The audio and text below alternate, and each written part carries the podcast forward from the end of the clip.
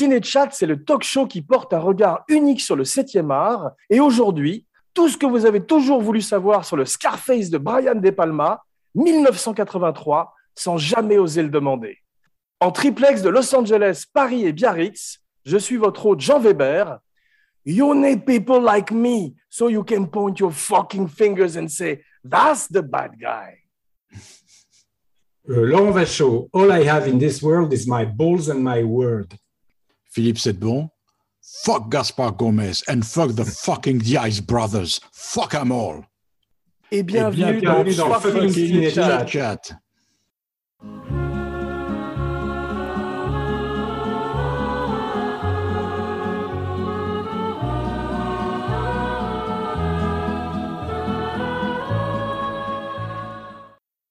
Ravi de vous retrouver, mes partenaires en crime, mes ciné-buddies. Et aujourd'hui, comme à l'accoutumée, Philippe ouvre le bal. Et comme il a connu personnellement Elliot Ness et la prohibition, il nous emmène en 1932 avec le Scarface original d'Howard Hawks dans un chapitre que j'intitulerai sobrement You wanna know how I got this scar?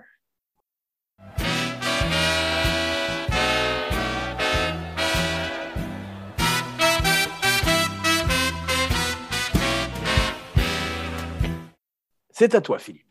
Donc, tu me demandes euh, mon opinion sur ce magnifique Scarface que j'ai revu pour l'occasion. C'est ça. En fait, je voudrais que tu nous racontes un petit peu la genèse du Scarface de Hawks, qui mériterait euh, une émission à lui tout seul. Mais euh, on va en parler sommairement aujourd'hui pour ouvrir le show. C'est à toi. Écoute, le, le- le background officiel, je le connais pas, mais par contre, le- tu sais que quand ils ont tourné ce Scarface, Al Capone était toujours en activité. Et donc, c'était bah, une critique ouverte contre le, le règne d'Al Capone sur- à Chicago, euh, la faiblesse des pouvoirs publics, la, la nullité de la police, etc. Et c'est un portrait euh, plus que charge sur Capone. D'abord, ils n'ont pas du tout respecté le physique. À mon avis, c'est pour pas avoir trop d'emmerdement quand même du vrai Al Capone qui était rond et, et plutôt jovial d'apparence. C'était un petit mec rondouillard. Ils ont pris Paul Muni qui ressemble carrément à un singe dans le, dans le film et qui joue comme un singe. C'est vrai, il ressemble à Frédéric March quand il se transforme en Mr. Hyde, ou il ressemble aussi un petit peu. C'est plus de la famille des, des Lugosi ou des Lon Chaney. Ouais, ouais, il le joue comme un monstre de film d'horreur, et avec ses cicatrices en plus. Mais, euh, mais alors, ce qui m'a beaucoup étonné sur ce film, qui est vraiment excellent, hein, qui est très court et très, très compact, c'est qu'il y a énormément de, rapports avec le film de De Palma. Je pensais qu'il n'y en avait pas tant que ça, que c'était très dérivé, le film de De Palma, mais pas tant Ouais. que ça. Ouais, Toutes les grandes, les grandes phases du scénario, ils sont. hein.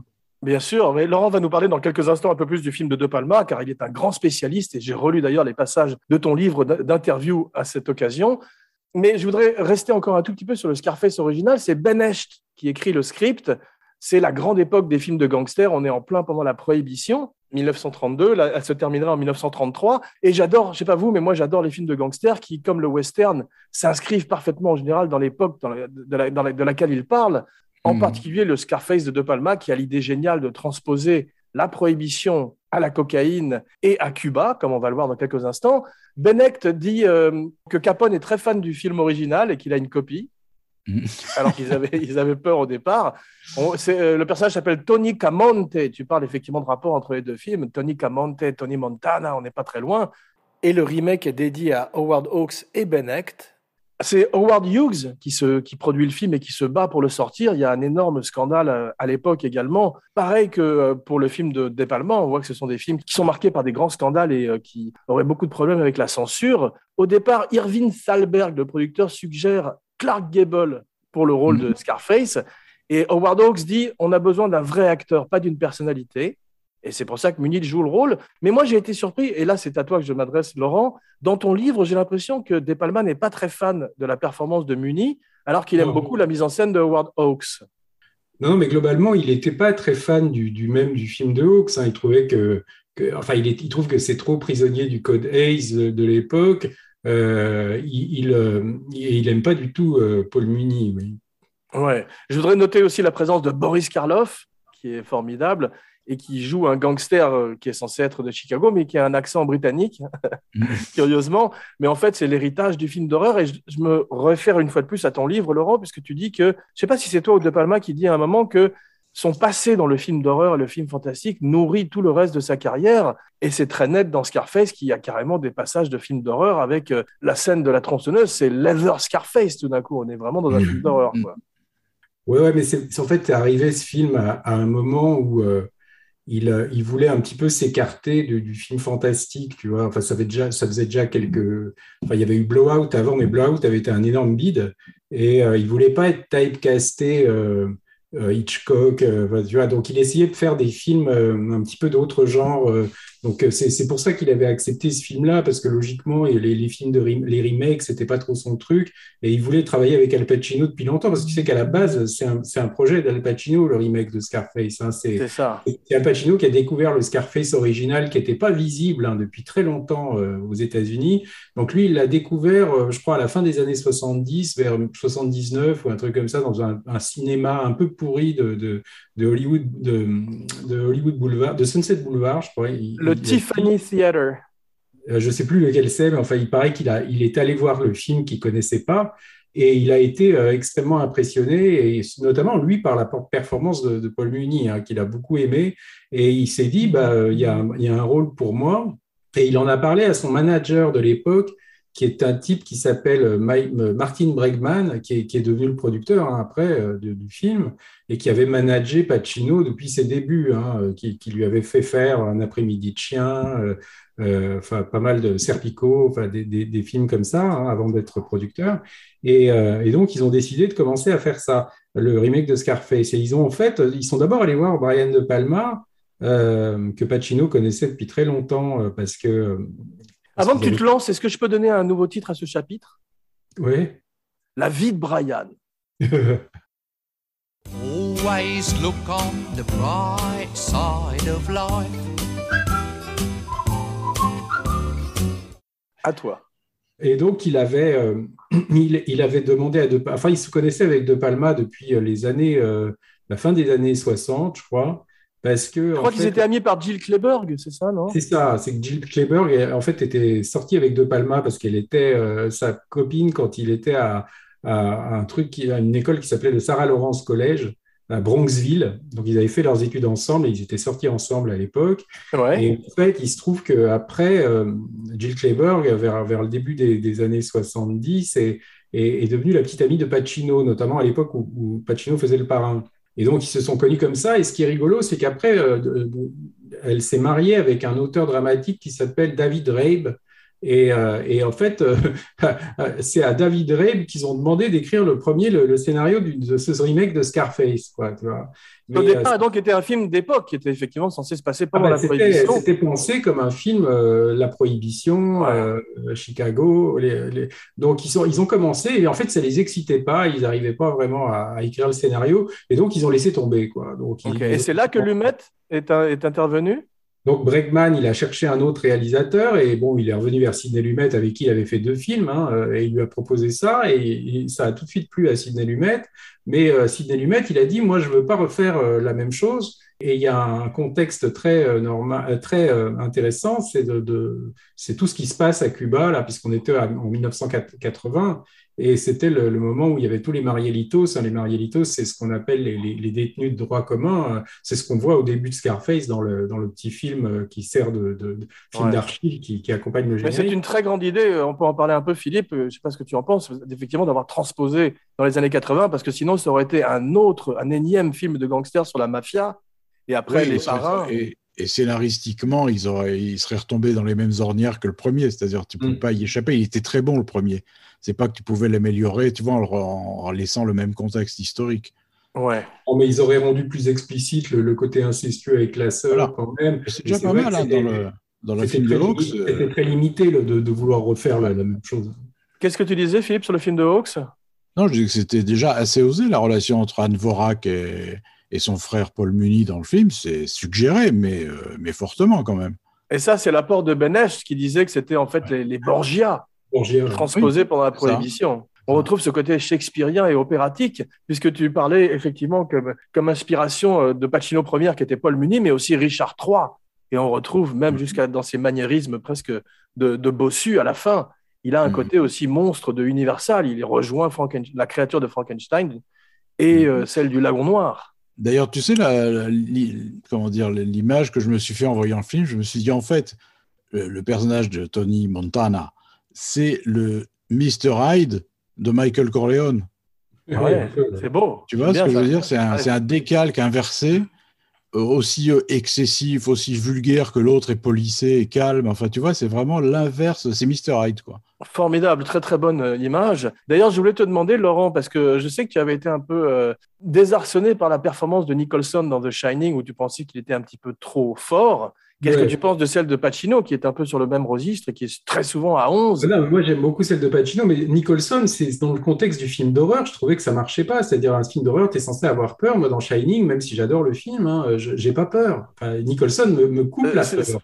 Je comprends ce que tu veux dire, mais c'est vrai que moi j'ai vu les deux films en salle à l'époque, que ce soit Shining ou Scarface, et j'étais passé un petit peu à côté parce que je trouvais que les performances des deux acteurs principaux étaient un petit peu over the top, un peu outrancières. Et c'est vrai qu'avec le temps, je trouve que c'est parfaitement ce qu'il fallait pour le film, puisque De Palma quitte le réalisme très souvent, mais comme disait Kubrick, pour le citer, c'est bien d'être réaliste, mais c'est mieux d'être intéressant. De Palma, ce qu'il veut à la base, c'est un satiriste, hein. c'est-à-dire il a utilisé le film d'horreur, le film fantastique pour faire un peu des, satires. Quand tu regardes Carrie, quand tu regardes tout est très excessif, tu vois, c'est une charge sur la famille, sur la. Et là, il y a un peu ça, et ça annonce Tarantino presque aussi par moment. Hein, Absolument, j'y ai pensé parce qu'il y a beaucoup d'humour, cet humour noir, comme les frères Cohen aussi. Voilà, il y a, c'est pourquoi on se souvient de Scarface aujourd'hui parce qu'il y a plein de répliques qui sont drôles. Hein, euh, Bien sûr.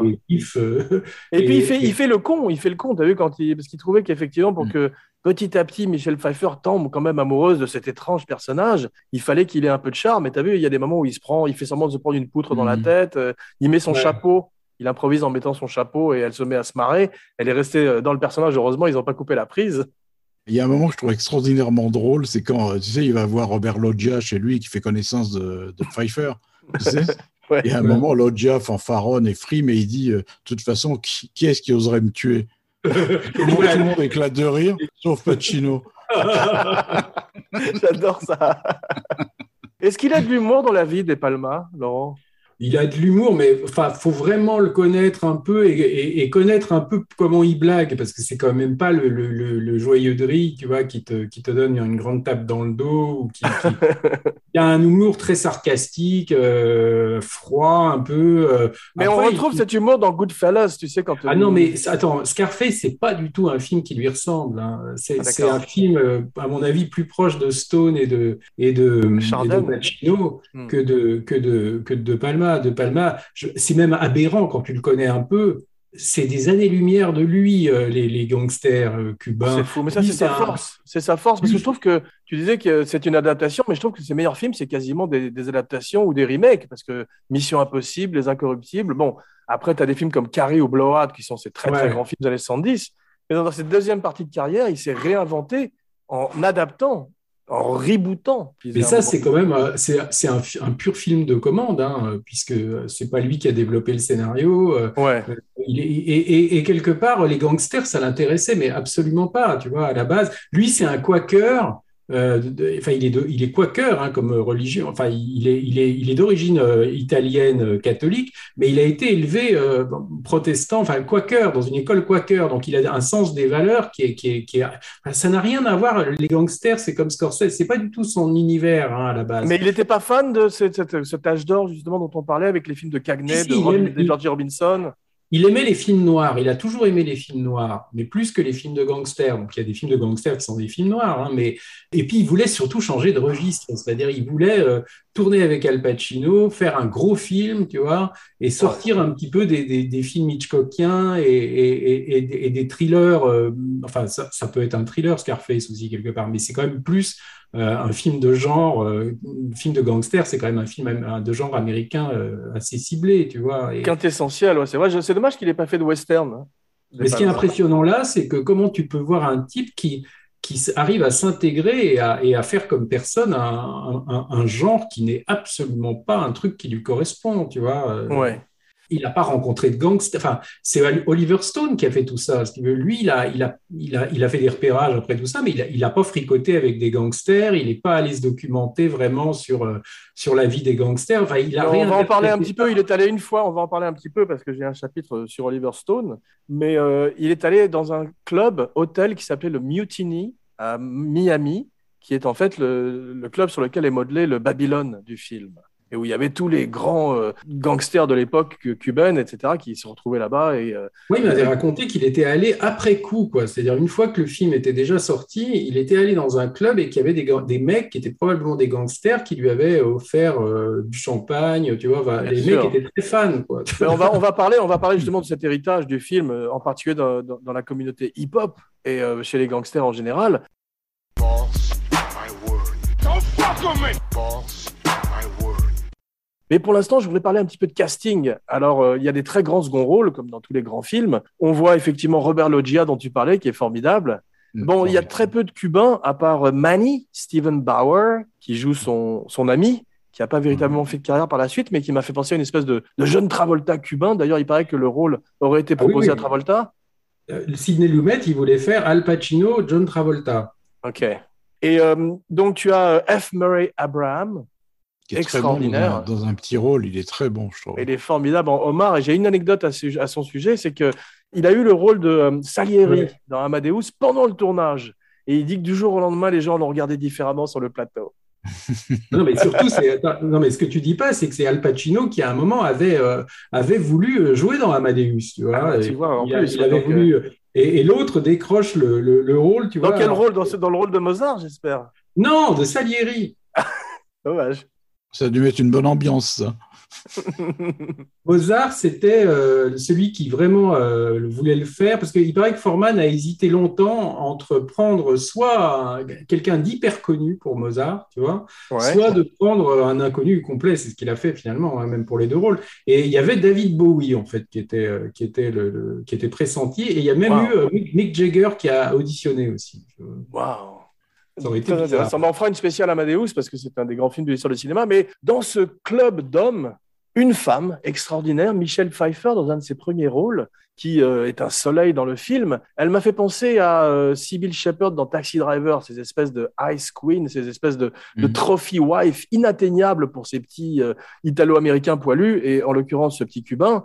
Et c'est vrai que Scorsese a le même regard, enfin, De Palma a le même regard que Scorsese sur ces femmes américaines. Et euh, elle est fantastique dans le film. Je trouve elle est très belle, bien sûr. elle, tient, tête à Pacino de manière insensée quand tu sais que c'est un de ses premiers films quand même en vedette. Ah ouais. Grise 2, je crois, avant. Ouais, c'est ça. Mais quand elle, quand elle joue, quand elle est pleine de cocaïne et qu'elle est face à lui, tout d'un coup, c'est la famille Adams. Tu as vu, il y, a un côté gothique presque dans, cette, dans ce manoir avec cette baignoire gigantesque. Dans la scène du restaurant, elle est fantastique. Fantastique dans la scène du restaurant parce qu'effectivement, elle est à la fois belle. Il y a un truc qu'elle fait un petit peu moins bien, c'est de danser. À un moment, elle danse avec Pacino et elle est, c'est pas terrible comme elle danse elle est très anorexique, tu vois. Enfin, elle est euh, extrêmement. Pas ça, ça va avec la coke, hein, mais, mais ils n'ont pas pris d'habitude de Palma. Il prend toujours des actrices beaucoup plus sensuelles, beaucoup plus rondes, tu vois. Avec mais il voulait Glenn, euh, Pacino voulait Glenn Close. Euh, c'est Bregman qui s'est battu. Voulait, Pacino voulait Glenn Close, qui paraît quand même complètement aberrant, tu vois. c'est Bregman qui s'est battu pour Pfeiffer, alors que De Palma voulait pas d'elle non plus.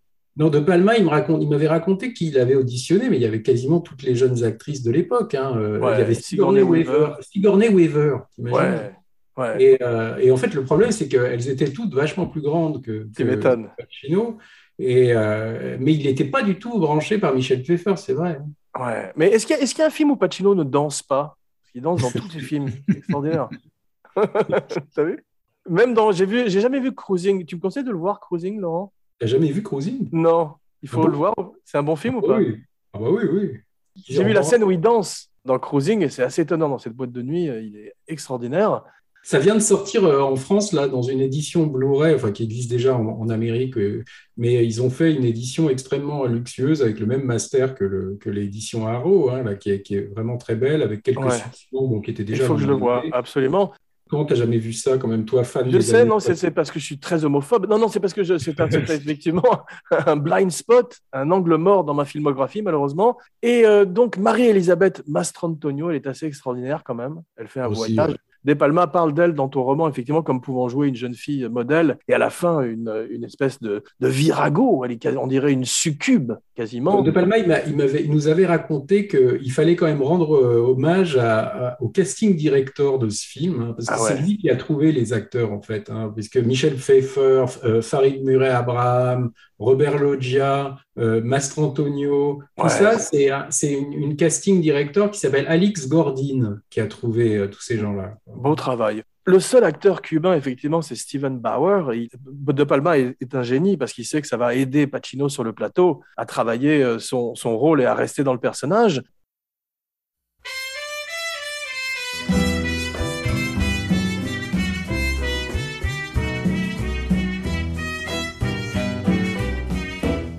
Dos gardenias para ti, con ella quiero decir, te quiero. Aucun des acteurs cubains ne sont joués par des acteurs cubains. Adieu mon concubin. Aujourd'hui, ça n'existerait plus. Ça, tout le monde serait de la bonne ethnicité, comme dans le. West Side Story de notre ami Steven Spielberg. Qu'est-ce que vous pensez de ça, du fait qu'un Cubain puisse être joué par un Américain, ou, comme on l'a décrit à l'époque, par exemple, euh, Vigo Mortensen jouant en italien dans The Green Book? Écoute, moi, ça me, ça m'a jamais dérangé dans les vieux films. C'est vrai que maintenant, c'est pas parce que j'écoute ce qui se dit, c'est vrai ouais. que c'est un peu dérangeant aujourd'hui. C'est-à-dire que l'extrême, c'est qu'on va tout d'un coup dans le brown face et qu'on se retrouve avec Sean Connery en, en, en, en égyptien et espagnol dans Highlander, ouais. mais il est quand même réjouissant.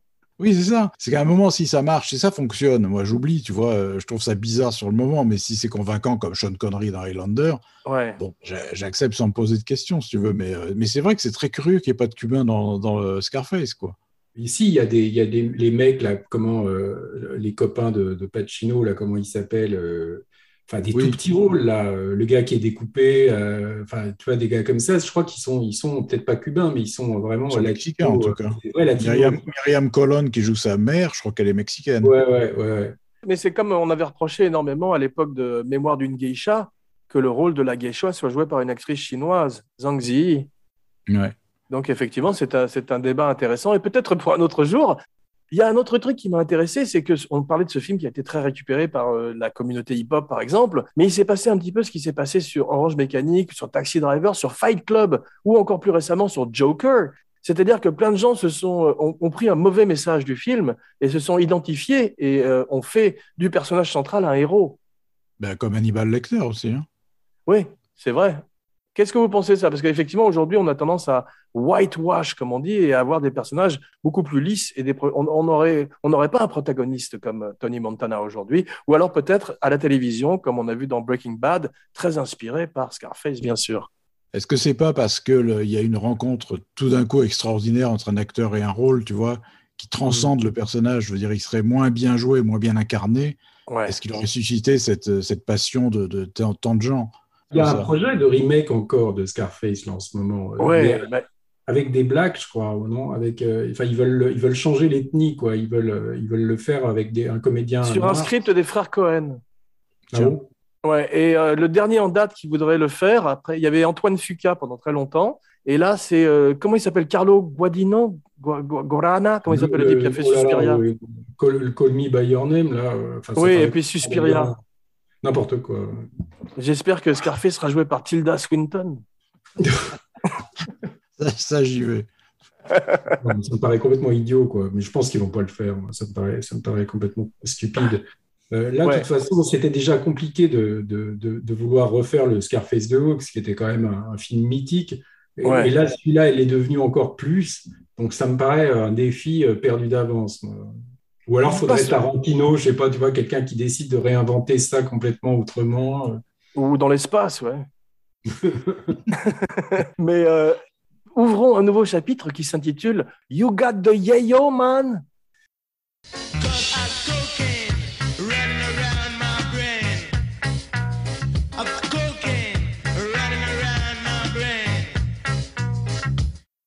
Donc, c'est un chapitre sur la cocaïne, sur Oliver Stone, qui, pour échapper au dealer, pour échapper à une addiction violente, on, on voit que le film a été écrit par un addict, puisque c'est très très bien documenté, va écrire le film à Paris, à Neuilly-sur-Seine. Oui, il habitait rue de Londres. Moi, je l'ai rencontré une fois. Il a, il a écrit tout le scénario rue de Longchamp, tu vois, dans, dans un appartement, parce que sa mère est française, tu vois. Et, Ouais. et, euh, tu connais, je crois que je l'avais raconté dans un podcast, tu sais qu'à la base, qui est quand même très drôle, c'est que le, le cousin d'Oliver Stone, c'est l'auteur euh, l'auteur français Dominique Lapierre. Et Lapierre Stone, tu vois, enfin, c'est quand même marrant. quoi. Incroyable. Je te parlais de ce Mutiny Club qui était très célèbre euh, à Miami, mais c'est vrai qu'il paraît qu'après le film, tout le monde va voir Pacino, tout le monde va voir en permanence les gangsters, vont les voir en disant c'est moi, je suis le vrai Tony Montana. le nom Montana, c'est il- Stone, il, il s'est inspiré en fait d'un joueur de baseball qu'il aimait, tu vois, donc rien à voir avec les gangsters. Joe Montana. Ah, d'accord. ouais. Mais euh, le film se, se passe en Floride, mais il est presque shooté intégralement à Los Angeles. Ah, quasiment. Enfin, il y a tout le début qui est en Floride, je crois, mais dès qu'on est sous, dans le camp de réfugiés, tu sais, au début, là, Ah, ça, c'est l'Amérique, ça, c'est- freeway, euh, c'est passe de freeway en dessous. C'est très, très Los Angeles, effectivement. Et euh, il y a certaines scènes où ils qu'ils ont été obligés de tourner en Floride, comme le remblai, tu sais, qui est très célèbre quand il sort et quand il Oui, il y a sur le- Rebenga dans la rue. Mira! Il y a Key Biscayne, je crois qu'on doit voir avec un pont à un moment. Enfin, il y a, oui, il y a quelques plans dans, dans, dans C'est ça. Son extraordinaire manoir est à Pasadena. En Floride, c'est surtout, tu sais, là, quand, euh, quand ils vont euh, bah, là où le mec se fait découper, euh, ça, c'est du studio, mais, mais tout le, le quartier, après, quand il tue Hector dans la rue, tout ça, ça, c'est Miami Beach, je crois. Ou- Ouais, il est formidable cet acteur d'ailleurs, il est très impressionnant. Ouais, Et ouais, ce qui est drôle, c'est que ils n'ont pas pu tourner en, en Floride parce que, et à Miami parce que les- la communauté cubaine et euh, les gens de la ville voulaient pas accueillir le film parce que ça donnait une très très mauvaise image de la ville. Et finalement, maintenant, Miami, c'est devenu Scarface. C'est drôle, avec le temps, c'est exactement le film. C'est marrant, c'est que Pacino, il a, quand il faisait cruising, il y avait les, les homosexuels qui, qui voulaient le virer de, de- de Greenwich Village. Et là, tu vois, à chaque fois, il se prenait des. Alors que sur le parrain, bon, il y avait la mafia qui avait infiltré un peu le tournage, mais je me souviens pas qu'il y avait eu des, des protestations de la communauté italienne, euh, tu vois. pour- Non, c'est vrai. Pacino, bien sûr, ne sniffe pas de la vraie cocaïne, mais il s'abîme quand même le nez parce que c'est une espèce de talc, je crois. Et il dirait Mhm. que longtemps, pendant des années, il aurait des problèmes par la suite. À mon avis, Pacino, il, il devait consommer, hein, parce qu'il y a quand même des films, euh, enfin, l'après-midi de chien, tout ça. il- moi, je pense qu'il devait quand même, euh, il, a, il a dû toucher à ça. hein. Sûrement, mais je veux dire probablement off euh, caméra parce que tu tu fais pas 12 heures de, de 14 heures de tournage par jour euh, en étant toute la journée à, à ce niveau peut-être. Pas dans Scarface, ça, non. Ouais, pas. Ouais. J'avais demandé à, Pat- à- à De Palma, il- mais, enfin, ou alors il me l'aurait pas dit, je sais pas. Mais, mais, il- il- mais, mais je pense qu'il a eu à un moment, il, a eu des problèmes d'alcool, à mon avis, euh, comme tous les acteurs euh, dans les années 70, il a dû toucher à la coke. De Niro était complètement à la coke aussi à un moment, enfin tous hein, quasiment. quoi. Mais Oliver Stone dit qu'il prend sa revanche sur la drogue justement. Il a il a été accro pendant deux ans et demi et euh, il est cold turkey. Il arrête net pour le film. Il dit parce que ça abîme énormément les neurones et euh, c'est contrairement à Schrader qui lui écrit Taxi Driver sous coke dans sa voiture apparemment. Schrader, il prenait des, des- je sais plus quoi, enfin, je sais pas si c'était de la coke, mais oui, oui, il prenait des, il prenait des trucs, mais, euh, mais il a pris de la coke, Schrader, beaucoup sur le, le remake là, de Cat, Cat People, tu vois. Alors là, il était complètement euh, coqué. Wow. And I've been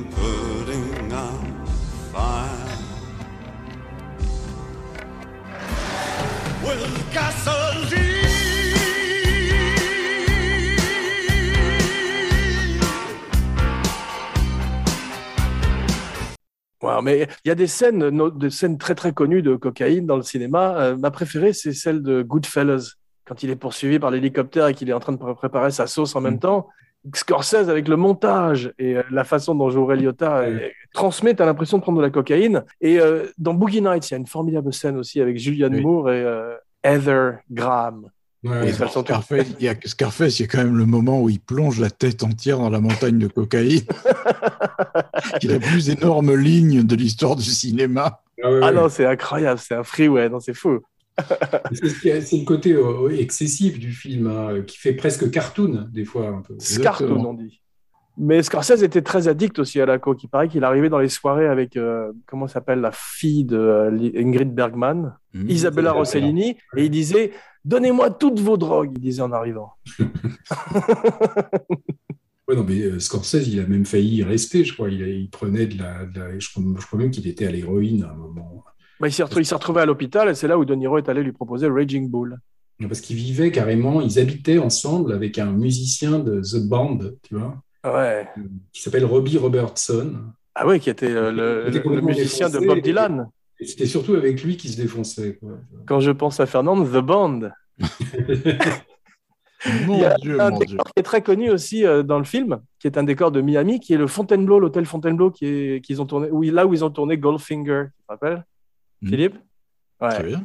Euh, La musique est très belle, elle a un fatum, un côté destin. C'est, euh, dans ton livre, auquel je reviens comme une Bible, Brian De Palma dit euh, que c'est euh, comme une espèce de marche funéraire, marche funèbre, c'est très beau. Pas de mélodie, il est très fier parce qu'il n'y a pas de mélodie et euh, pas de, de pathos en fait, enfin pas, pas, de- Mm. pas, les mélo- pas les mélodies ni les violons habituels, voilà, c'est ça. Oui, oui, non, mais c'est, c'est- enfin, c'était Giorgio Moroder hein, qui était quand même à la mode depuis Midnight Express, euh, qui était écrit par Stone déjà. Ouais. Bah, il a fait Cat People de Schrader, enfin, il a fait plusieurs American Gigolo. Midnight Express, bien sûr, mais c'est vrai que s'il y avait eu un, un score plus pop, peut-être que le film aurait été plus démodé à aujourd'hui quand on le revoit. Parce que je trouve, Sûrement, ouais, sûrement. Je trouve le film incroyablement euh, moderne toujours et avant-garde et euh, Mm. tellement prescient à l'époque, tellement en avance sur son temps. C'est pour ça que ça m'a vraiment fait penser à Kubrick quand il arrivait et qu'il avait les mêmes euh, critiques mitigées à la sortie du film parce que le film a été très mal reçu comme on va le voir dans quelques instants. Mais euh, j'adore cette musique de synthétiseur des années 80, ça a un côté. Mais on voit ça aussi même dans. Euh, tu te rappelles la musique de Billy Tease de Francis Lay?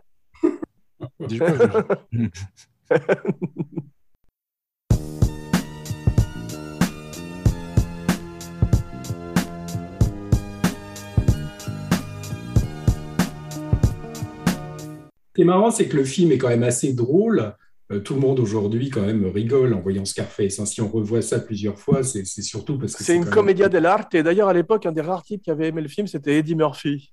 Ouais, et il se trouve que le tournage était loin d'être une partie de rigolade. hein. Ils étaient tous à couteau tiré. Enfin, ça se passait très très mal. C'est ça qui est marrant. C'est toujours l'adage, tu vois, selon plus, plus le film est réussi. Enfin, euh, souvent quand un film est drôle, souvent c'est, le tournage n'est pas drôle du tout, tu vois. Bien C'est- sûr. c'est- Et en général, quand les gens se marrent et passent un moment formidable, le film n'est pas fatalement terrible. à oui, oui, non, avec Oliver Stone et, et, et de, De Palma, c'était la haine. euh, De, T'imagines la difficulté de tourner cette scène dans la baignoire? Combien de, de semaines ils ont passé dans cette baignoire de- euh, géante T'as vu, on, on est carrément dans, dans Au théâtre ce soir sous, sous coke. Tu sais, je suis pas sûr qu'ils aient tourné tant que ça parce que lui, tu sais, lui, il est complètement euh, storyboardé euh, tout le temps, donc il sait exactement ce qu'il va faire. Je Ouais. sais juste qu'à un moment, il y avait, euh, je crois quand même, il a toujours dit qu'il voulait pas filmer les- le démembrement et tout, mais moi j'ai vu des photos de tournage où on voit des bras coupés suspendus, tu vois, avec les Wow. menottes.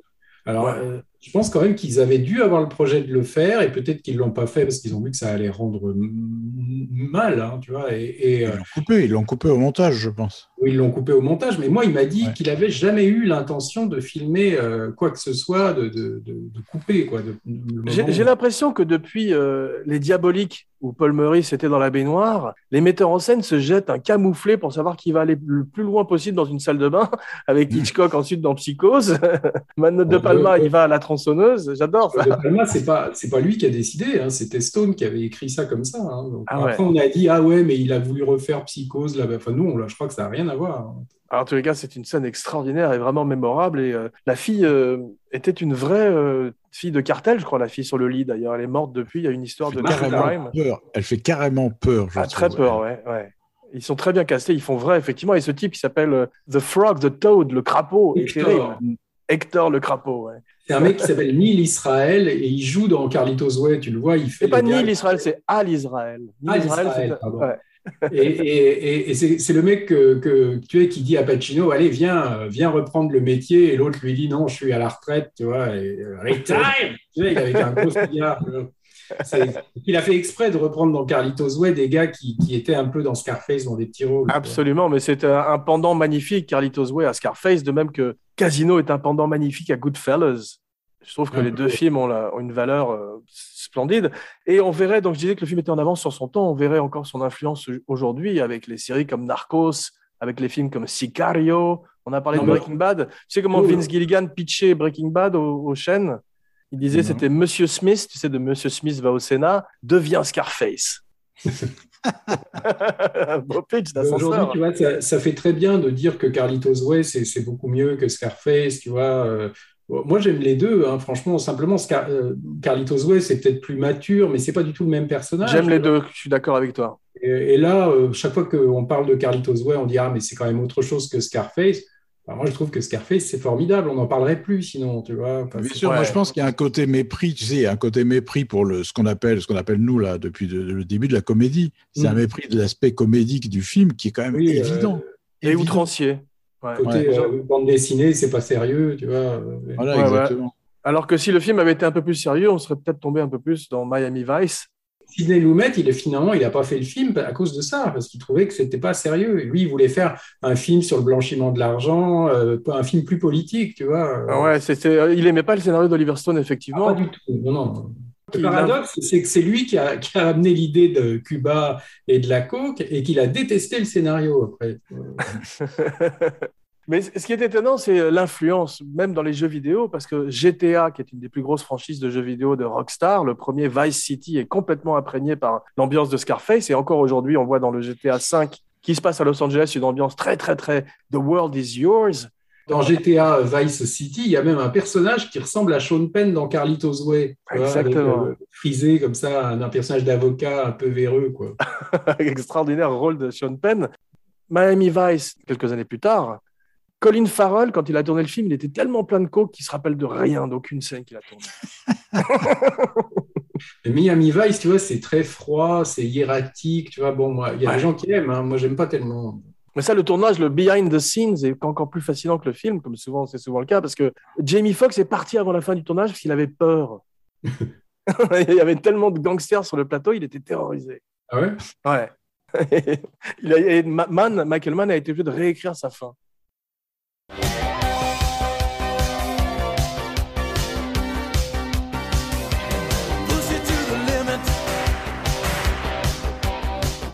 La maman de Pacino dans le film a 4 ans de plus que lui, une grande tradition du cinéma, ça, où les acteurs euh, sont. Et quel âge il a, Pacino, au début du film? Il est censé être un adolescent quand il arrive? Non, mais je pense qu'il est censé avoir euh, 28 ans, 29 ans, tu vois. Ah ouais, mais ça, c'est comme, c'est comme Pesci au début de Goodfellas. il, en avait- il en avait presque 40 à l'époque. Il a 43 ans. 43 ans à l'époque, le même âge que F. Murray Abraham. Et Et euh, D'ailleurs, son grand pote euh, Bauer fait infiniment plus jeune que lui. Infiniment plus Ils jeune. sont censés être euh, copains d'enfance quasiment. Exactement, c'est Bauer, Bauer, c'était le, le mari de Mélanie Griffiths à l'époque. Ah, c'est Et, ça. euh, et en fait, c'est comme ça qu'il a connu Mé- Mélanie Griffiths, qu'il a pris dans Body Double après, c'était par, euh, par Steven Bauer. quoi.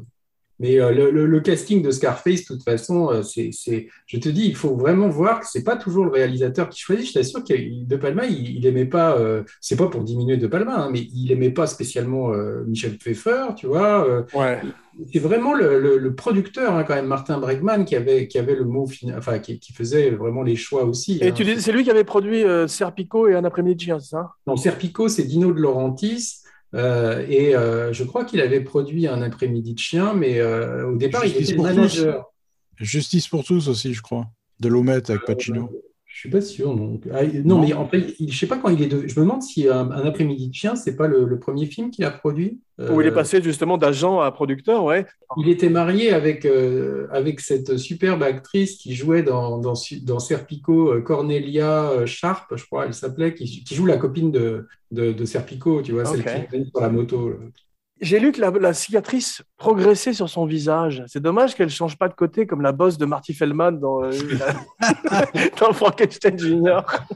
T'as vu qu'il n'y a qu'une seule allusion à la cicatrice dans le film? Une seule. Oui, cara cicatrice. Ah, cicatrice tu l'as repéré, c'est quand c'est la scène de la tronçonneuse.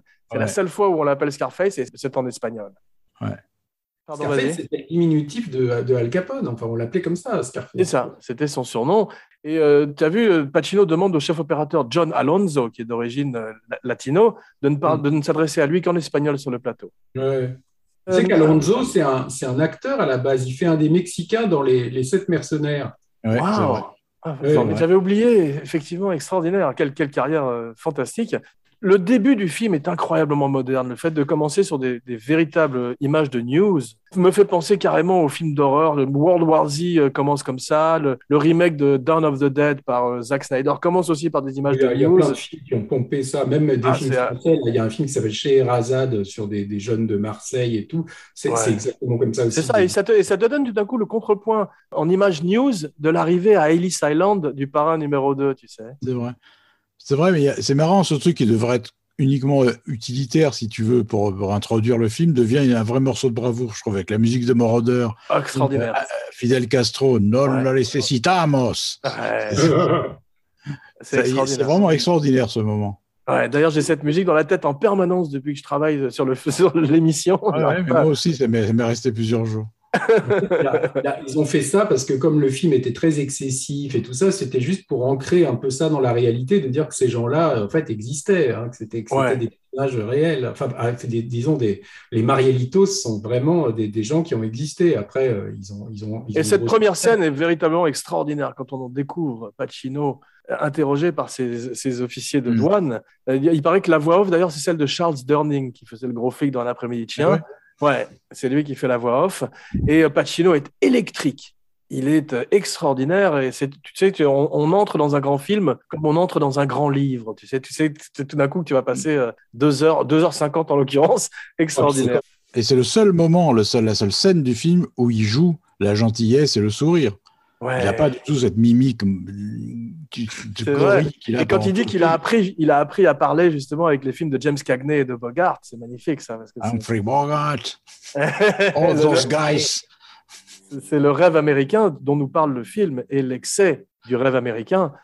Et c'est là où je te dis la, la VF, parce qu'il faudrait qu'on parle de la VF aussi euh, de, de Scarface. hein. Oui, bonne idée, c'est le moment. C'est à Il faut toi. voir, faut, faut voir la VF de cette scène d'introduction, euh, co- comment c'est dialogué, tu vois. euh, Parce que j'avais, moi, j'ai connu un tout petit peu, peut-être que Philippe l'a connu aussi, euh, le comédien qui double Al Pacino dans, dans Scarface, qui est Sylvain Joubert, tu vois. Je, je sais qui c'est, mais non, je ne le connaissais pas.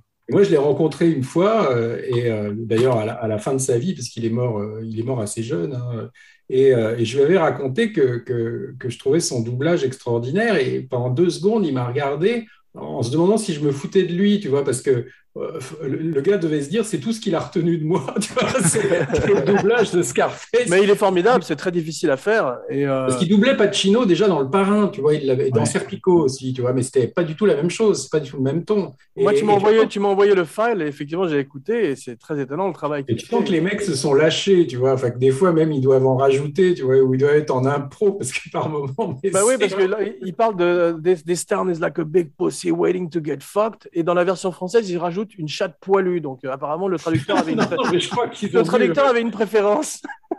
Non, mais j'avais pas osé euh, rentrer dans les détails avec Sylvain Joubert quand je l'avais rencontré, parce que je me disais, il avait pas l'air très content que je parle de ça, donc j'avais pas C'est trop dommage, insisté. c'est un vrai fan. C'est un, tel- c'est un euh, travail.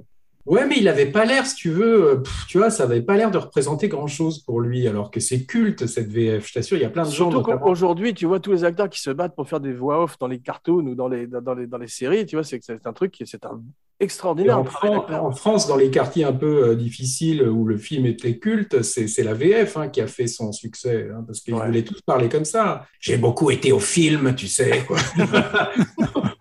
Mon père, il est de comme toi, tu es.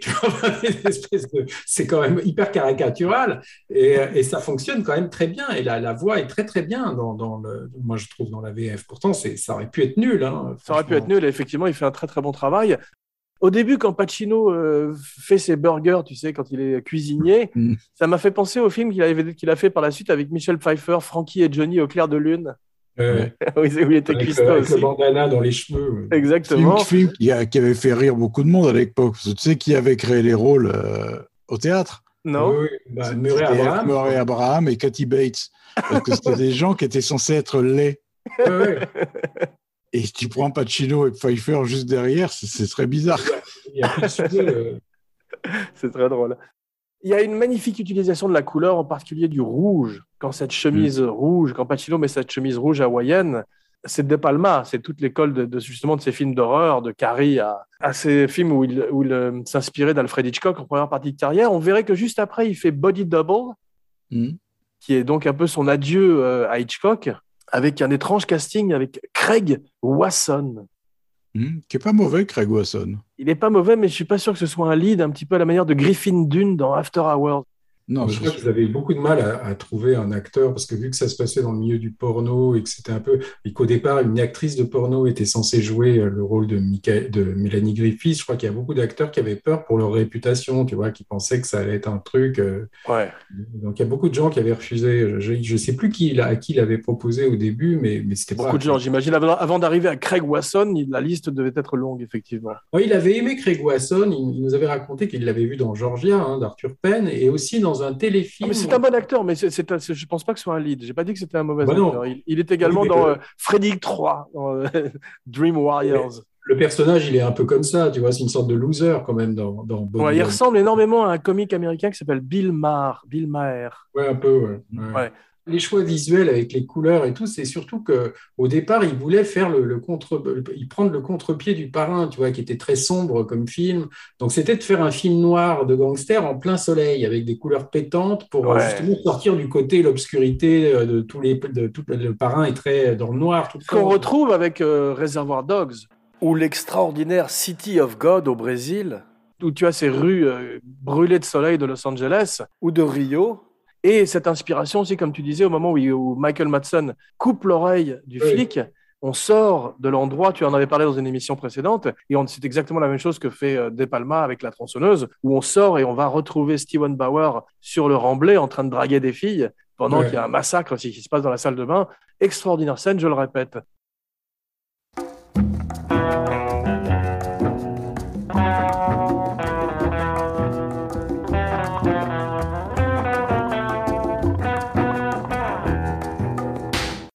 Il y a des moments où euh, Pacino m'a fait penser à Big Boy Caprice, son personnage de Dick Tracy. Tellement il Oui, qui est est une caricatural. étape de plus dans le cabotinage. C'est un- Ah. Exactement. C'est un après-midi de cabot. Les scènes de boîte de nuit sont formidablement filmées. C'est un reflet euh, de l'époque, le studio 54. Et on retrouve ça aussi chez Scorsese avec le Copacabana dans le Goodfellas. Il paraît que Mike- Michael Cimino, quand il avait vu euh, le Scarface, il avait vu la scène du Babylon Club euh, avec la fusillade. Et en fait, il avait voulu euh, topper, comme on dit, enfin, dépasser ça pour l'année du dragon, qui était aussi écrit par Oliver Stone. Donc, la, scène dans le restaurant, là où il y a. En fait, c'est fait pour euh, un petit peu faire euh, ça à, Scarface. Genre, je peux faire mieux.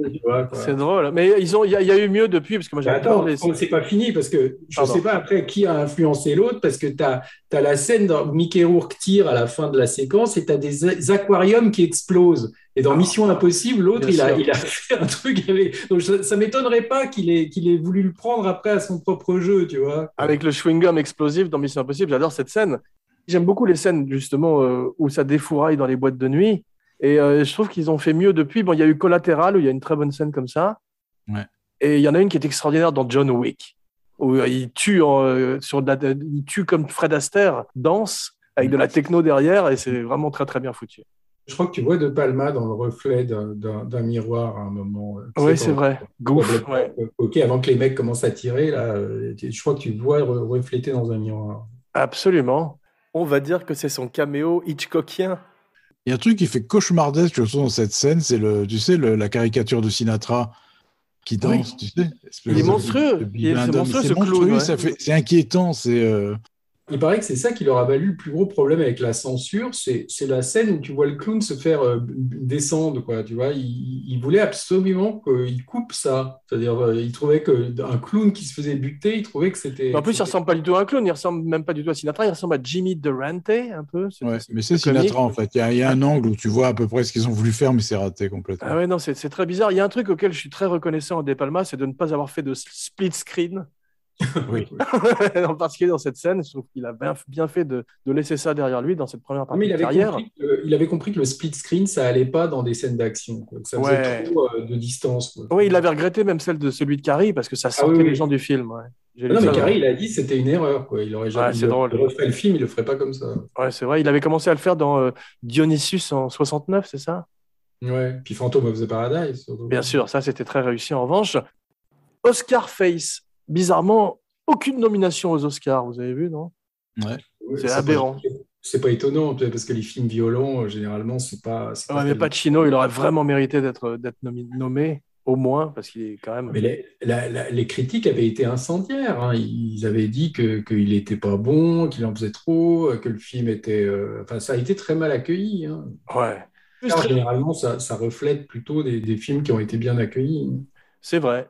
Mais euh, une fois de plus, très bon casting de, de Brian De Palma avec cet acteur qui s'appelle Paul Chénard. Vous le connaissiez, vous Ah, Philippe, tu- excellent, remarquable. Tu le connaissais, Philippe, toi déjà ou pas? J'ai déjà vu dans des, plusieurs films, ouais. je me souviens plus lesquels. Je sais qu'il avait joué Orson Welles dans un téléfilm Ok. à ses débuts, qui était un très bon téléfilm d'ailleurs. Tu sais, il est sur l'émission de radio là, euh, où il avait Ouais. paniqué toute l'Amérique. D'accord, avec euh, l'invasion des aliens, ouais. Et c'est Chénard qui avait joué Wells. Tu le connaissais, toi, Laurent?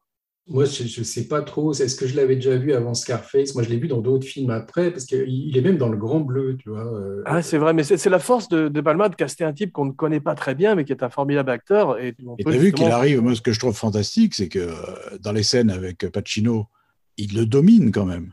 Ouais, c'est vrai. C'est quand même qu'un second rôle qu'on voit trois fois dans le C'est film. une de mes scènes préférées où il y a La, Omar. la- la- la VF est grandiose dans leur scène. Tu sais, c'est, ne m'encule pas, Tony. Les dialogues, genre, ne m'encule pas, sale petit macaque.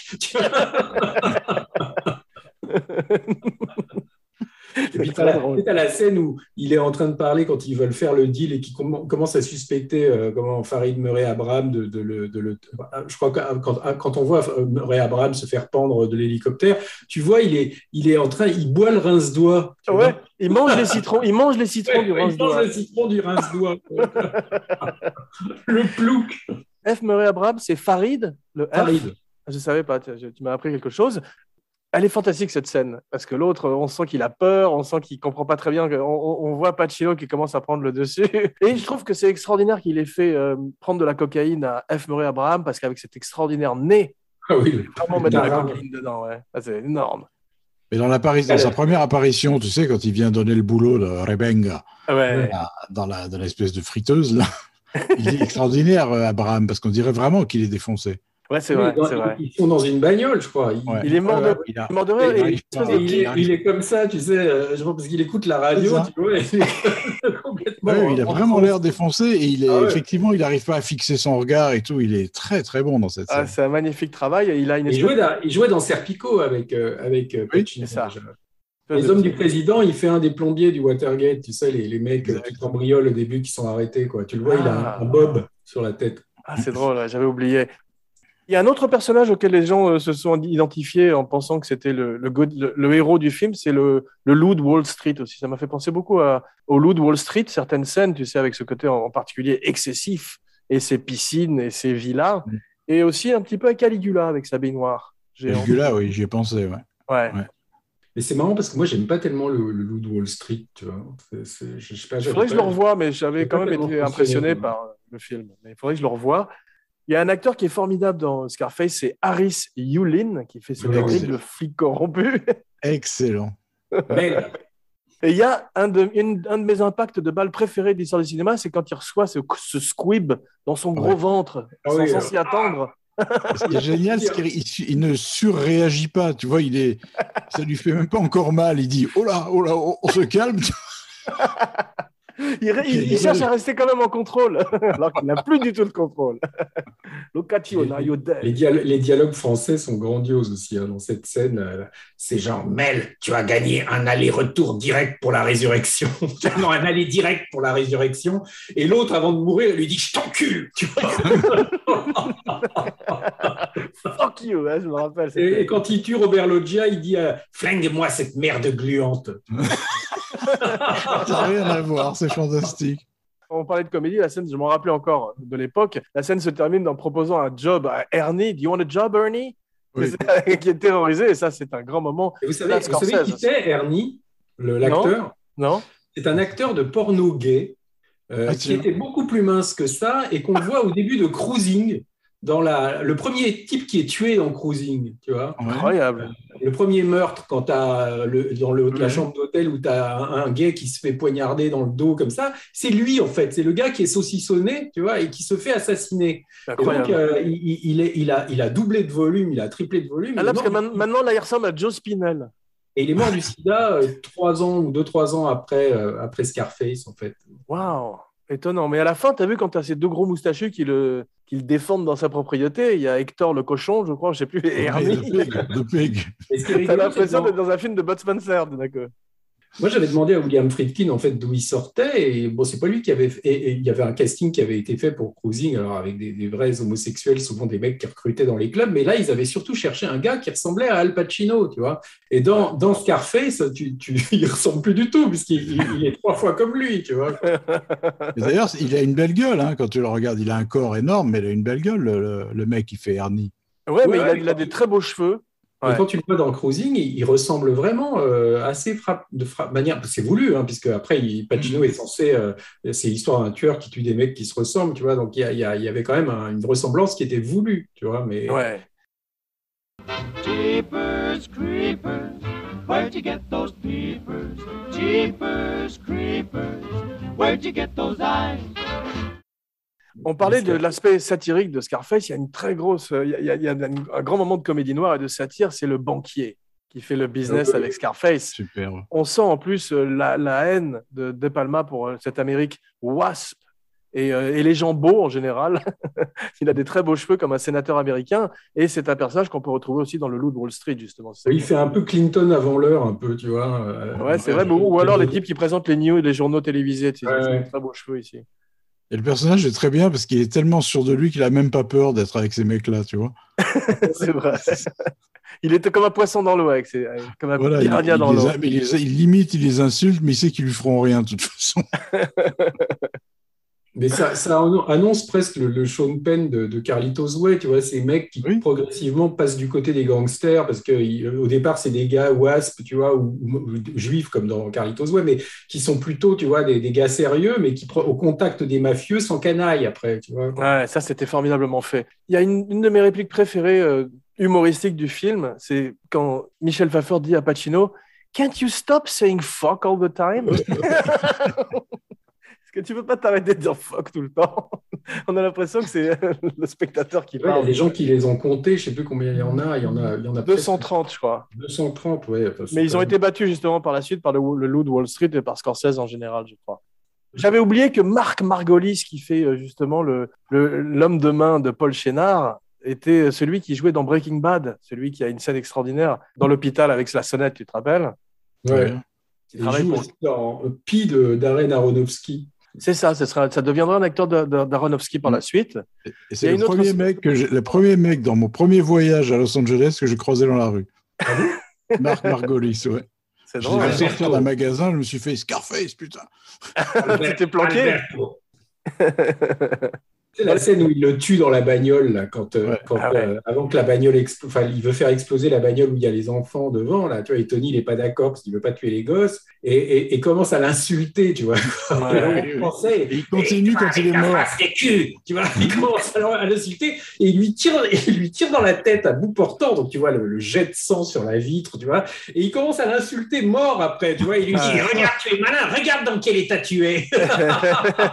c'est extraordinaire, fantastique. Et comme tu dis très justement dans ton livre, Laurent, le fait que tout d'un coup il ait une conscience et un code moral signale le commencement de la fin. C'est la même scène dans Munich, non? Il n'y a pas cette scène-là dans Munich aussi à un moment, en J'ai hommage pas le souvenir, en tout cas c'est pas aussi drôle. Non, c'est pas aussi drôle, mais il, refuse de faire détonner une bombe parce, qu'il y a le- parce que le- le- Ah oui. l'ambassadeur est avec ses enfants. Ouais, c'est la même chose. Mais sans, sans la dimension humoristique et grand guignolesque qu'on retrouve aussi dans qu'on retrouve dans Pulp. Fiction, tu sais. Dans Pulp Fiction, quand il tue Marvin dans la voiture, je crois qu'il s'appelait. Là, Ah oui, sans faire exprès. Ah, Sans faire exprès, ouais. C'est un peu le, même gore. Dans Pulp Fiction, c'est un, on dirait, un, il a fait un Alec Baldwin un peu Travolta, tu vois, c'est-à-dire que c'est c'est le coup qui est parti tout seul en fait. Bravo. Tout seul. Trop, trop tôt, comme on dit en Amérique. Tout seul. Ah, Le pauvre Alec Baldwin, moi j'ai l'impression que ça, que ça va détruire complètement sa carrière, mais en plus il paraît que le pauvre, il est complètement, euh, ça doit être, enfin c'est- on, on se marre, mais c'est dramatique comme truc. Non, c'est- une histoire euh, tragique.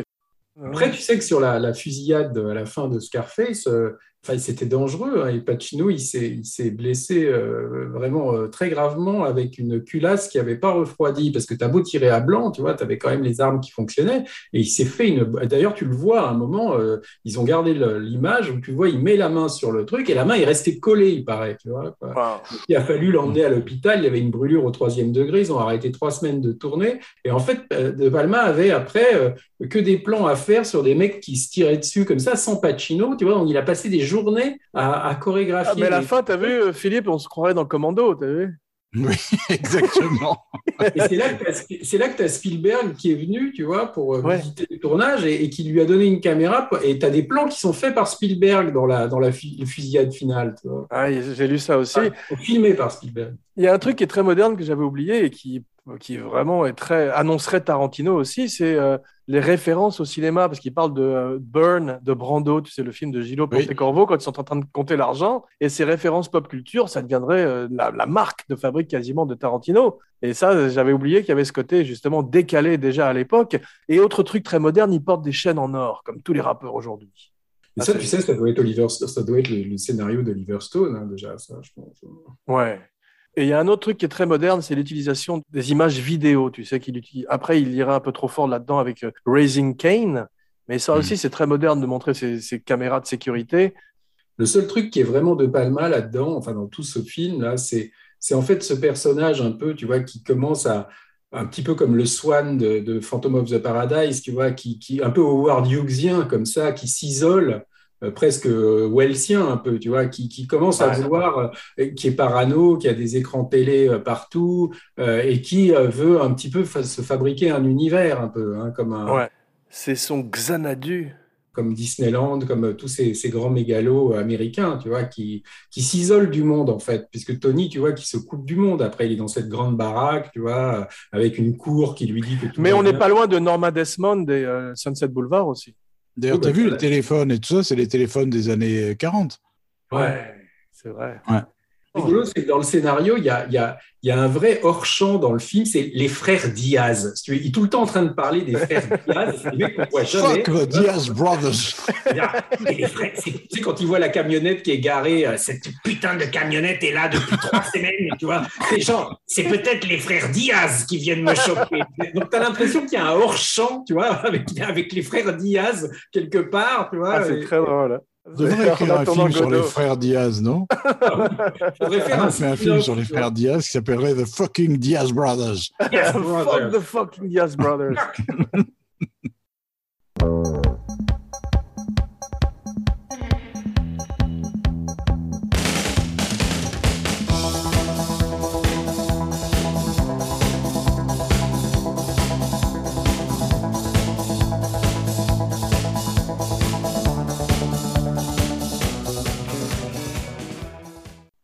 J'ai trouvé que Elvira, Michel Pfeiffer ressemblait un petit peu à Debbie Harry aussi, à Blondie.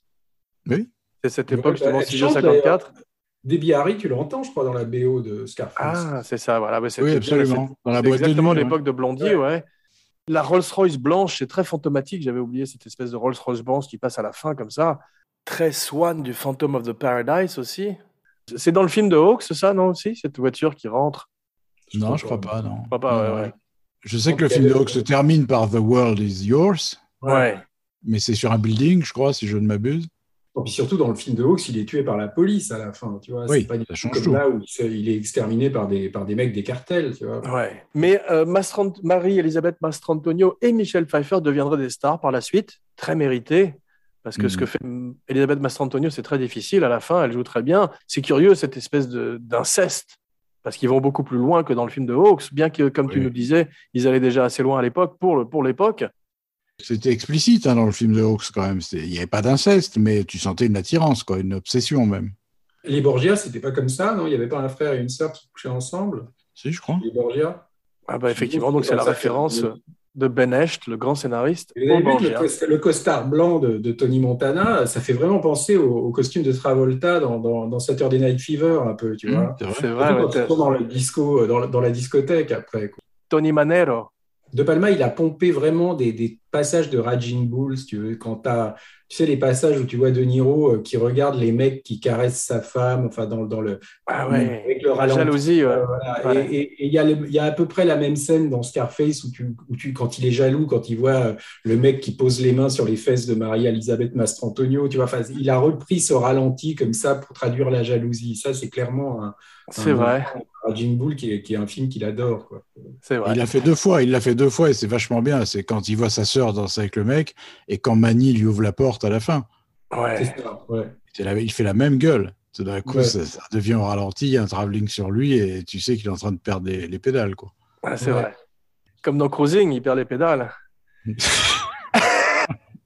Et t'as pas vu Cruising, toi, avec ton père qui a fait euh, Partners, c'est- c'est- c'est- c'est- qui a fait la version comique de. de- de Non, c'est vrai, j'ai vu Partners malheureusement, mais il faut, faut que je vois, il faut que je vois Cruising maintenant.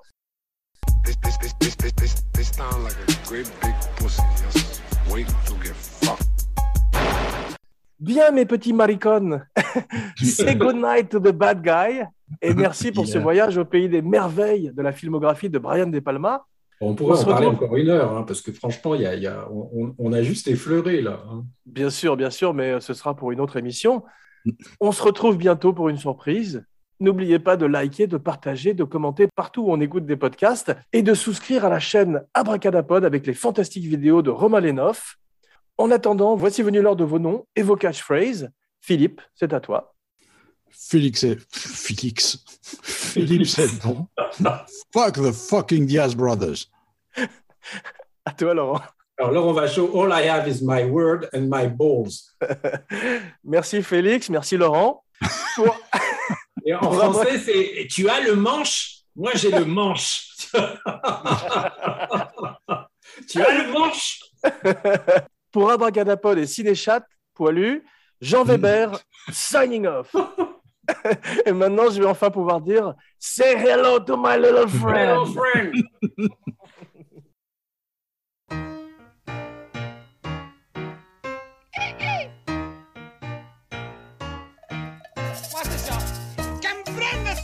Sta narrando, prendo, prendo, però tu caro, prendo, a caramba, la sua gara, nerdino, ma da dove me ne sono? Senti, mama, uh, you understand that? No. Well, uh, like, I don't understand how you can, because, like, I've been to, you know, Paris, Beirut, you know, I've been uh, Iraq, Iran, Eurasia, you know, I speak very, very um, fluent Spanish. Uh, todo está bien chévere. You understand that? Bien chévere, Chévere. bien Chévere. Is, that right, mama? Yeah, 'cause I got my shaking room. I'm gonna do a little thing.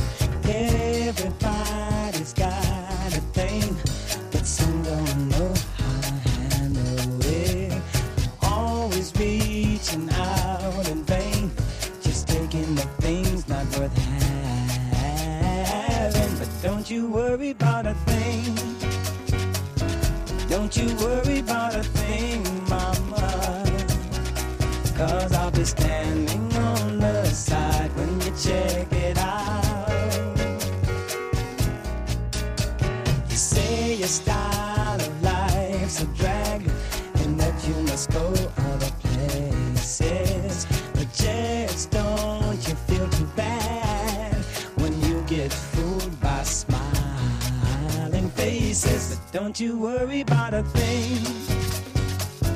Don't you worry about a thing, mama. Cause I'll be standing on